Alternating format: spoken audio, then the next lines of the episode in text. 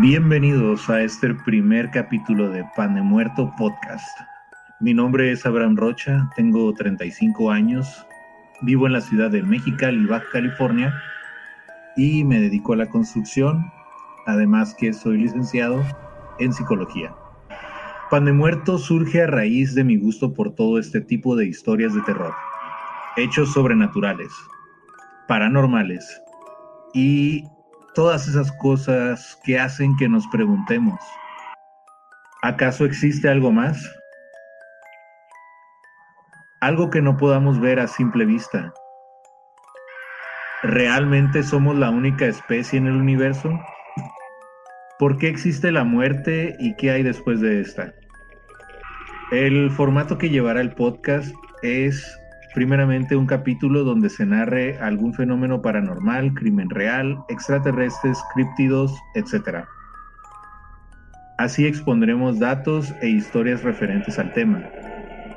En respuesta a este primer capítulo, el siguiente será una crítica en donde espero contar con diferentes invitados para analizar qué tan factible es que algo así suceda o simplemente si es algo que provoque terror. Por el momento me encuentro a cargo del arte de cada episodio, la música, el guion y la intención sería que más adelante se puedan subir capítulos a YouTube, tener página propia de este podcast y tener también página de Facebook. A continuación yo, Abraham Rocha, les relataré tres creepypastas que me encontré por internet. El creepypasta es una historia creada en internet. De esta forma se ha hecho llegar a cuanta gente se puede. Y lo curioso con los creepypastas es que no sabemos si es una fuente real o simplemente es la, imaginación de alguna persona. Espero que los disfruten y les dejo a continuación el intro del episodio. Aquí en Pan de Muerto Podcast, el terror sabe mejor. Es el único pan con cero calorías pero 100% de sugestión. Las almas en pena con pan son buenas. Y así que si aún no tienen su panecito preferido a la mano, pausen el episodio y vayan por uno, para ustedes y sus espectros más queridos. Comenzamos. El hombre de los sueños. En enero de 2006, un psiquiatra de Nueva York recibió en su consulta a una de sus pacientes. Como cualquier día. En aquella sesión, la joven le explicó que había soñado en repetidas ocasiones con un hombre al que ni siquiera conocía. Tenía una calva incipiente, las cejas muy gruesas y los labios extremadamente delgados. Mientras oía la descripción, el psiquiatra realizó un dibujo, retratando así al sujeto. No le prestó mayor importancia. Dejó el dibujo sobre la mesa y se dedicó a atender a sus siguientes pacientes. Las cosas cambiaron cuando en sus siguientes consultas dos pacientes más aseguraron haber visto al mismo hombre en sus sueños. El psiquiatra decidió hacer copias del dibujo y enviárselo a varios de sus compañeros. Meses después vieron que el número de personas que habían soñado con él no paraba de aumentar y optaron por crear una página web en la que se registraran todas sus apariciones. Los psiquiatras descubrieron que el misterioso hombre se había colocado en los sueños de cerca de 2.000 personas. Sus apariciones son de lo más dispares. Uno de los pacientes afirma haber visto a este hombre vestido de Santo Claus. El otro dijo haberse enamorado en cuanto lo vio. Un tercero asegura que cuando sueña que vuela, el hombre lo hace junto a él, mas nunca le dirige la palabra. El fenómeno ha dado pie a múltiples teorías conspirativas, Una de ellas señala que el intruso es una persona real con la habilidad de irrumpir en los sueños. Otra incluso afirma que se trata de un proyecto oculto de los gobiernos para controlar las vidas de los ciudadanos. La hipótesis más acertada, sin embargo, indica que este rostro forma parte de la conciencia común o inconsciente colectivo, que se describe como lo que se centra más allá de la conciencia de los seres humanos, pero que al mismo tiempo es común a la experiencia que tienen estos. Este inconsciente colectivo tal cual como teoría fue introducido por Carl Gustav Jung, creador de la psicología analítica. ¿Y a ti alguna vez se te ha aparecido el hombre de los sueños?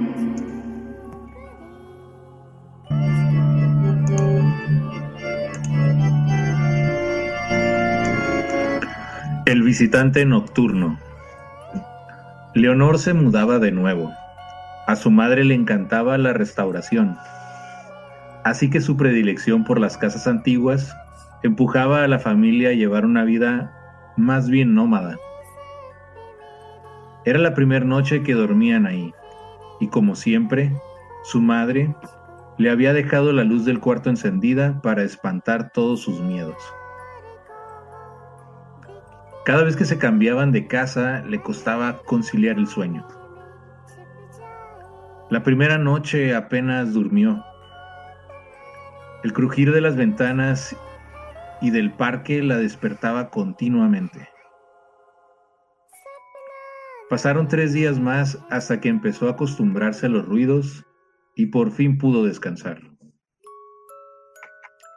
Una semana después, en una noche fría, el sonido de un trueno la asustó. Había tormenta y la ventana se había abierto de par en par por el fuerte vendaval. Presionó el interruptor de la luz, pero no se encendió. Un golpe lo suficientemente fuerte para hacerla voltear se escuchó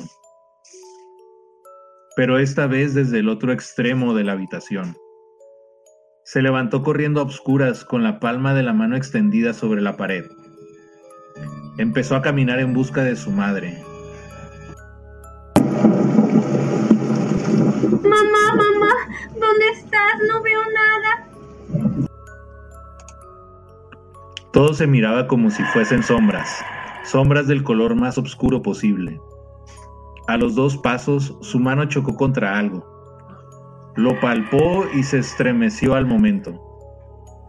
Era un mechón de pelos. Estaba completamente asustada. El destello de un relámpago iluminó la habitación por unos segundos y pudo observar a un niño de su misma estatura frente a ella. Salió corriendo por el pasillo, gritando, hasta que se topó con su madre. ¿Tú también lo viste? Dime que viste el fantasma de mi habitación. Salieron gritando y corriendo de la casa. Volvieron al amanecer ya que había pasado la tormenta. Se encontraron todo tal y como lo habían dejado, menos el espejo. En el espejo de la habitación de la niña, un mechón de pelo colgaba de una de las esquinas y las siguientes palabras se grabaron en el espejo. Largo, largo de mi casa y no vuelvan más. La familia se mudó de manera definitiva para dejar atrás aquella pesadilla. Leonor había empezado a ir a un nuevo colegio y tenía nuevos amigos. Un día la profesora de español les repartió unos periódicos antiguos para una actividad. La niña no lo podía creer. En una de las portadas vio al mismo niño una vez más, bajo el título Aparece muerto un menor en extrañas circunstancias.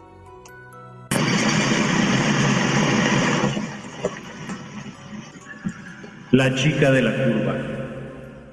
Existen diferentes versiones. pero todas ellas tienen un origen en común. Una joven con un vestido blanco. Cuenta la leyenda que un padre de familia volvía del trabajo a casa por la carretera de las costas del Garraf. Era una noche lluviosa, el frío empañaba el parabrisas y el cansancio empujaba sus párpados hacia abajo, agotándose cada vez más y más a cada minuto que seguía tras el volante. A medida que avanzaba por la carretera, las gotas de lluvia golpeaban con más violencia el parabrisas de su coche, el cual perdía estabilidad a causa de tan terrible aguacero. En ese mismo instante, los faros del vehículo iluminaron la figura de una chica, que empapada por la lluvia, esperaba quieta a que algún conductor se apiadara de ella y la llevara a su destino. Sin dudarlo ni un momento, frenó en seco y la invitó a subir. Ella de inmediato aceptó y mientras se sentaba en el lugar del copiloto, el chofer se fijó en sus ropas. Un vestido blanco de algodón arrugado y manchado por el lodo. Estaba completamente empapada por la lluvia. Parecía que llevaba un buen rato esperando. Puso el auto en marcha y avanzó por el camino. Le preguntó a la chica por su nombre, hacia dónde se dirigía, o si ocupaba llevarla con algún doctor. Ella no respondió. Solo se escuchaba su respiración, aquella lenta respiración.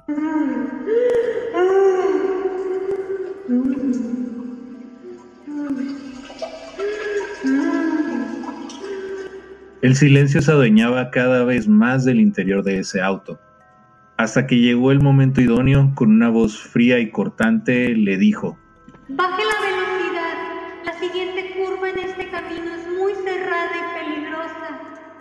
El hombre siguió su consejo y cuando vio lo peligroso que podría haber sido, le dio las gracias.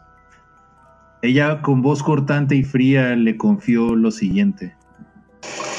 No me lo agradezcas, es mi misión. En esa curva me maté yo hace más de 25 años. Era una noche como esta. Y este fue el primer episodio de Pan de Muerto Podcast. En el siguiente episodio analizaremos estos creepypastas no olviden dejar sus comentarios acerca del episodio. ¿Qué les pareció? Si les gustó, les dejo mis redes sociales. Si quieren comunicarse o mandarme algún mensaje. En Facebook estoy como Abraham Rocha. En Instagram estoy como OnlyX1, todo junto.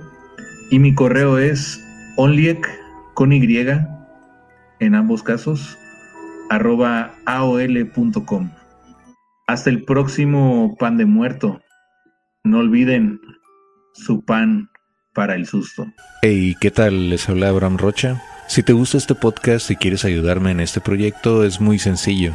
Desde Spotify le puedes dar clic donde dice follow, después otro clic en la campanita para que te avise cuando salga un nuevo episodio y también lo puedes compartir para que más personas escuchen el podcast. Gracias.